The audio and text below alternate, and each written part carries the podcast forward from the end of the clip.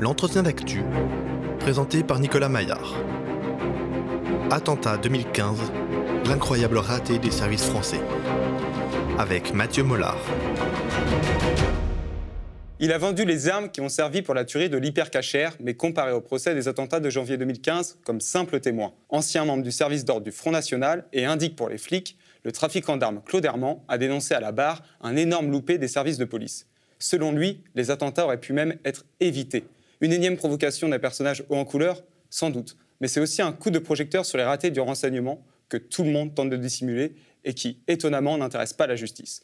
Pour en discuter, le média reçoit Mathieu Mollard. Bonjour Mathieu Mollard. Bonjour. Vous êtes euh, rédacteur en chef du site d'information indépendant Street Press. Bienvenue à Le Média.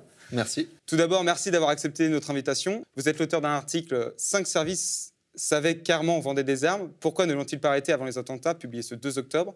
Ça vient compléter un long dossier que vous avez consacré en 2017 à ce trafiquant d'armes. Alors, comment vous en êtes arrivé à enquêter aussi longuement sur ce personnage et que faut-il retenir de celui-ci avant les attentats? Nous, on s'intéresse à Claude Herman avec mon collègue Thomas Status au moment des attentats, parce qu'il est arrêté immédiatement après.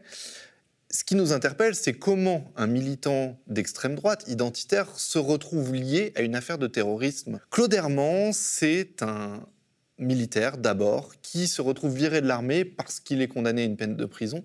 Et à partir de là, il devient à la fois agent de sécurité, mercenaire même, impliqué dans une histoire très compliquée de faux coup d'État au Congo, impliqué dans un autre trafic d'armes qu'on a documenté entre la Croatie et la France, et en même temps un militant d'extrême droite qui est membre du service d'ordre du Front National, le DPS, très controversé à l'époque, et qui ensuite fait partie, est un peu un élément central des milieux identitaires du, norme, du Nord, où à la fois grenouille autour de lui euh, des identitaires, des skins d'extrême droite et des policiers qui se retrouvent, tout ce petit monde se retrouve à la Maison Flamande, qui est un bar associatif dont il est le responsable et la figure tutélaire. Alors, pour celles et ceux qui n'ont pas lu vos enquêtes, est-ce que vous pourriez résumer le rôle d'Herman dans la vente d'armes qui ont servi à Mehdi Koulibaly et puis sa rencontre avec Samir Ladjali Alors, Amédi Koulibaly, il commet euh, l'attentat de l'hypercachère et il tue une policière qui s'appelle Clarissa Jean-Philippe.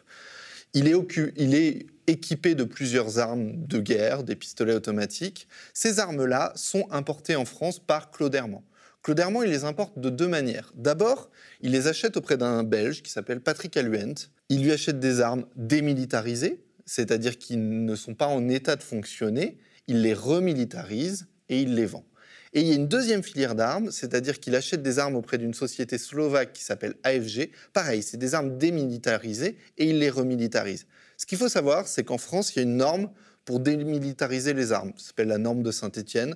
C'est très compliqué de remilitariser une arme qui est démilitarisée selon cette norme-là. Sauf que lui, il les achète en Slovaquie, où les armes sont à peine démilitarisées, où avec deux coups de perceuse, je caricature un peu, mais on n'est pas loin de ça, on peut les remilitariser. Et Claude Herman, il va acheter des armes, mais des centaines d'armes, au moins 170, peut-être plus. On n'est même pas capable aujourd'hui de chiffrer combien d'armes il a importé. Il les remilitarise, il a été condamné pour ça, il le nie, lui, être l'auteur de cette remilitarisation, mais il a été condamné pour ces faits-là, et il les vend. Lui prétend qu'il les vend à un seul homme qui s'appelle Samir Ladjali, et c'est cet homme-là qui, très vraisemblablement, fait le lien vers la filière terroriste d'Amédi Koulibaly. Alors quand on lit vos différentes enquêtes, il y a un fait qui saute aux yeux, c'est la relation particulière entre la police et Claude Herman.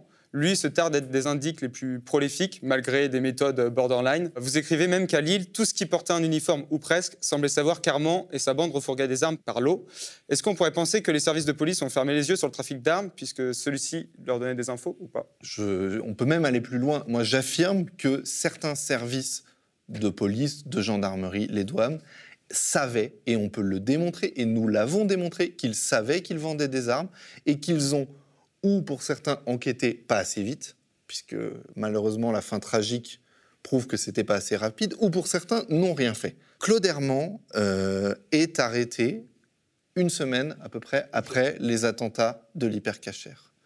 Six mois avant, cinq services différents savaient, et on, on peut le démontrer, que Claude Herman trafiquait des armes. Un an avant, euh, la police judiciaire est informée du fait qu'on trouve le génotype, en gros l'ADN de Claude Herman, sur une arme qui est retrouvée dans le cadre d'une affaire de stup. Premier indice, On sait qu'une arme est passée entre ses mains. Ensuite, au printemps, il y a l'ancien responsable du renseignement lillois, qui s'appelle le commissaire Patisson, qui à ce moment-là travaille à la PAF, qui rencontre un des bras droits d'Herman, qui s'appelle Dubroc, et Dubroc lui dit Claude Herman achète, remilitarise et vend des armes. Et ce bras droit, il est en colère contre son chef, entre guillemets, contre Claude Herman, parce qu'il ne lui refile pas sa part. Alors il décide de le balancer. Le commissaire Patisson fait son travail.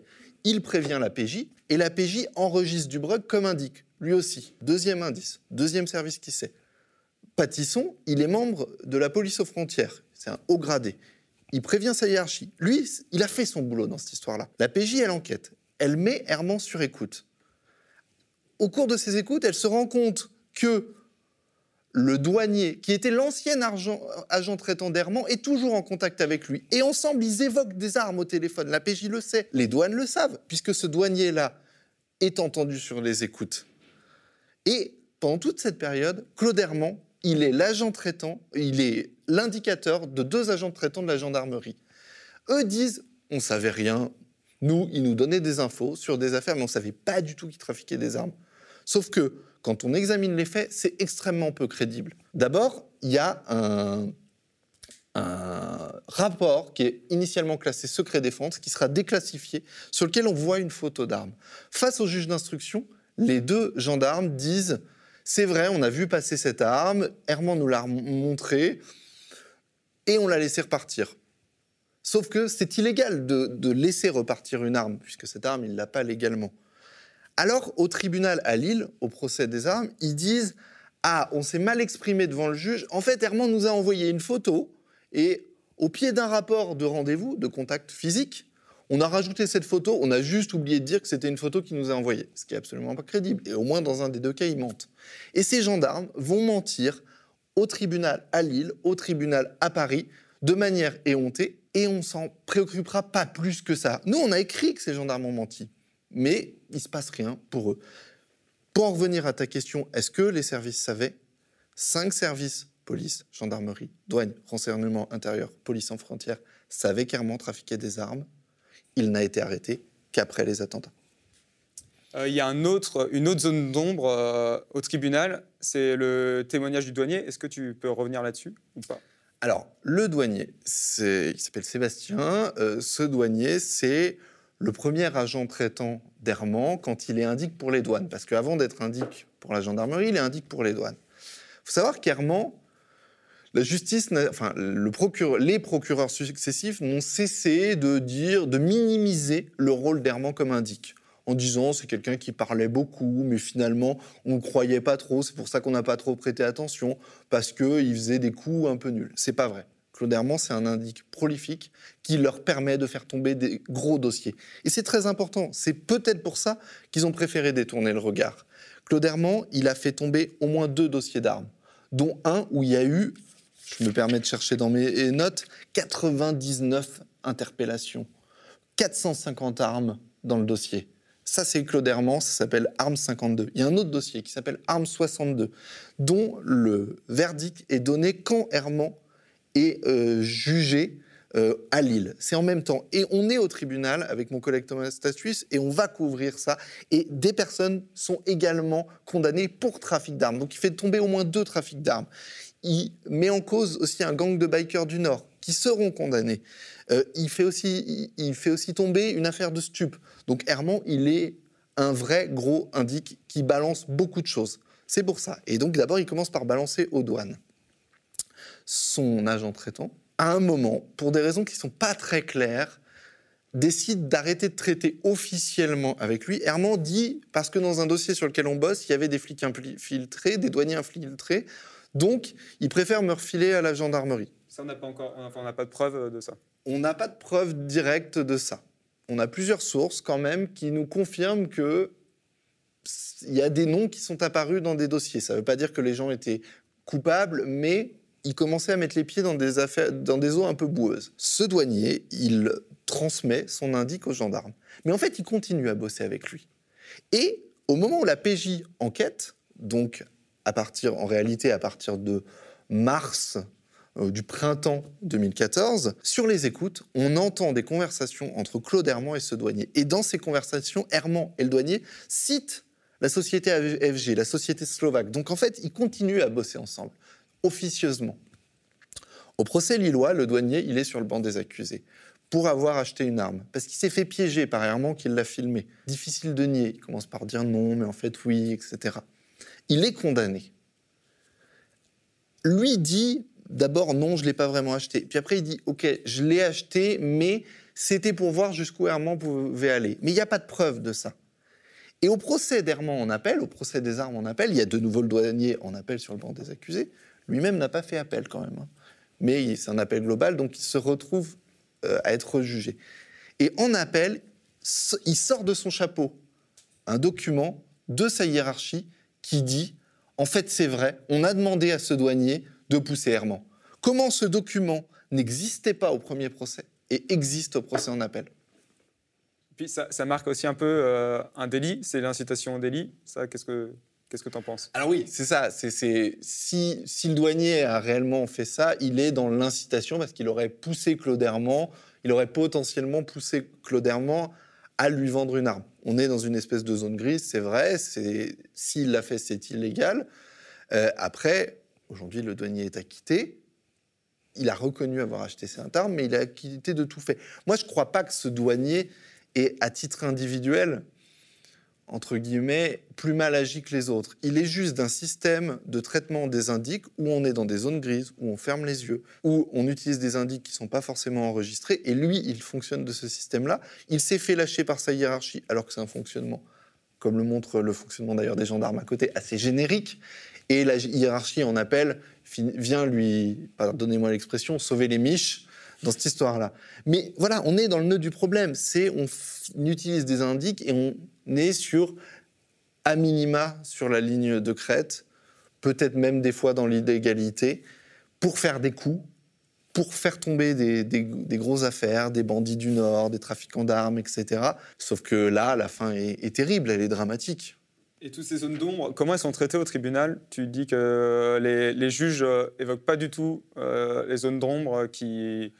il faut distinguer les différents procès on est en plein procès Charlie Hebdo, euh, Hyper Cacher, Clarissa Jean-Philippe, qui sont les trois gros dossiers de ces terroristes. Dans ce cadre de ce dossier-là, Herman n'intéresse pas tellement. C'est assez étonnant parce que c'est les avocats qui ont demandé à ce que Herman soit appelé en qualité de témoin. Certains s'indignent du fait que les deux affaires soient disjointes. Objectivement, ça s'entend juridiquement que les deux affaires soient disjointes. Ça pouvait s'entendre aussi de les regrouper. Parce qu'il faut, être clair, il y a trafic d'armes et euh, association de terroristes, c'est ça? Exactement. la logique, c'est de dire que tous ceux qui ont commis les attentats ou qui avaient connaissance que ce qu'ils faisaient servait à un attentat, ou on peut penser qu'ils avaient connaissance, ils sont dans le procès de Paris qui est en ce moment. Tous ceux qui étaient en lien avec les armes, mais où, comme c'est Claude Herman, honnêtement, rien ne permet d'affirmer que Claude Herman savait que ces armes allaient finir dans, dans le cadre d'un attentat. Et je ne pense pas, pour avoir beaucoup bossé sur l'affaire, que Claude Herman a une seule seconde pensé ça. Oui, il y a eu de nombreux intermédiaires. Il y a eu des intermédiaires entre les deux. Lui, pour lui, il vend des armes au grand banditisme. Euh, Samir Ladjali est quelqu'un qui est connu comme étant une figure du milieu ou du banditisme du Nord. Voilà, il ne pense pas du tout à rentrer dans une filière terroriste. Ces deux affaires sont disjointes. Herman, il est entendu en qualité de témoin à Paris dans le procès qui se tient en ce moment. Dans ce procès-là, ce qui est très étonnant, c'est que quand il... Alors lui, il est entendu à la barre on lui pose des questions, on lui demande est-ce que c'est mal de vendre des armes? Est-ce que vous culpabilisez? Très bien, mais ça est certes c'est très mal ce qu'il a fait, mais est-ce que ça contribue à faire éclater la vérité ce genre de questions Moi, je trouve que ça ne sert pas à grand chose. Et les gendarmes qui sont entendus également en qualité de témoins arrivent à la barre. Le président du tribunal, le parquet n'ont pas de questions. C'est les avocats de la défense C'est les avocats de la défense qui posent des questions. Avant ça, il y a eu le procès lillois des armes. Là, le juge, c'est Trévidic, qui est un juge antiterrorisme à la base, qui se retrouve à Lille. Euh, lui, il a posé des questions. Lui, il s'est intéressé à ce volet-là. Après, Trévidic, il peut agir uniquement dans le cadre de ce qu'il a été saisi en réalité. Il ne peut pas aller au-delà les gendarmes qu'il a en face de lui sont là en qualité de témoin. C'est pas lui qui en décide et il peut pas aller plus loin. Mais il a posé des questions. Il a même tellement trouvé ça bizarre que le jour où les gendarmes sont entendus. C'est un jour très particulier au tribunal. C'est un procès qui dure à peu près une semaine. Les gendarmes disent ce qu'on a à dire doit rester confidentiel. Notre identité doit rester confidentielle. Ils demandent le huis clos total. Trévidic dit OK pour un huis clos partiel. C'est-à-dire que les journalistes pourront être là. Ça veut dire que mon collègue Thomas Status et moi avons été témoins de ces auditions. Ils arrivent à la barre, les gendarmes. D'abord, il y a un colonel qui se présente, qui est leur chef. Ils lui disent Expliquez-nous comment, dans, le renseignement de la gendarmerie, on traite les indiques. Le colonel dit Nos méthodes sont secret défense. Même pas ce qu'on nous a dit. Nos, méthodes de travail sont secret défense. Et ils vont tout le temps agiter le secret défense pour répondre à tout. Puis arrivent les agents traitant d'errement ils ont une petite feuille entre les mains et ils lisent une, version qui a été écrite en avance pour eux, soyons honnêtes. Ils le lisent. Et dès qu'on leur pose des questions, ils perdent pied. Et ils commencent à se contredire. Et c'est là qu'apparaissent ces contradictions, cette arme qui était d'abord qu'ils ont vue et puis finalement qui était sur une photo. Et ils s'embrouillent, ils s'embrouillent. Et là, le, président du tribunal, dit qu'il se rend compte qu'ils sont en train de, mentir. Il se rend tellement compte qu'il craint que ils accordent leur violon pendant la pause déjeuner, ils suppriment la pause déjeuner. Et on a 8 heures ou 9 heures d'audition continue, sans pause repas, pour que les mecs puissent pas se coordonner, parce que tout le monde voit qu'ils mentent. Et ce mensonge, il explose à ce procès-là. Mais ce procès-là, il a lieu à Lille. Il n'y a que quelques journalistes. Euh, voilà, Le Monde est là quand même. Euh, les journalistes, la, Voix du Nord, euh, Street Press, on est là et on l'écrit. On voit ce mensonge sauter aux yeux. Et puis, ce jour-là, on nous informe, je discute avec des gens du tribunal et on dit qu'il y a un, un, général de gendarmerie qui est dans les couloirs. C'est tellement un dossier sensible qu'il y a un général qui s'est déplacé. Les renseignements territoriaux sont dans la salle. On sent que on est sur un truc qu'il faut pas de sa sorte. Et ce jour-là, la version officielle se fissure et hop, finalement, on remet tout sous terre et le procès se termine. Et à Paris, il s'est un peu passé la même chose. Ça s'est moins fissuré, ça a moins sauté aux yeux, mais il y avait beaucoup plus de témoins puisqu'il y a près de 500 journalistes accrédités à ce procès. Avant de finir, euh, on est d'accord Claude Hermand a purgé sa peine en partie, c'est ça? Alors Claude Hermand, il a été condamné à 8 ans de prison, il a purgé une partie de sa peine, euh, aujourd'hui il est en liberté conditionnelle, c'est tout à fait normal, c'est le droit qu'il prévoit et c'est très bien, mais en tout cas il est en liberté, pour le coup ça c'est normal. On le voit, vous avez fait un excellent travail sur cette affaire. Comment on peut, vous soutenir à Street Press? Bah, Merci beaucoup. Bah, Street Press, comme le média, sont des médias indépendants et nos deux médias vivent en partie, en tout cas nous en partie, vous encore plus, euh, du soutien des lecteurs. Et vous pouvez aller sur streetpress.com, soutenir, nous faire un don, 1 euro, 4 euros, et devenir non dit supporter, vous vous dites socios, mais le principe est le même, et soutenir nos deux médias. C'est grâce à ça, à vous et votre aide, qu'on peut faire ce travail-là. Merci. Le média est indépendant des puissances financières et n'existe que grâce à vos dons. Soutenez-nous sur lemediatv.fr. Et pour ne rien rater de nos contenus, abonnez-vous à nos podcasts.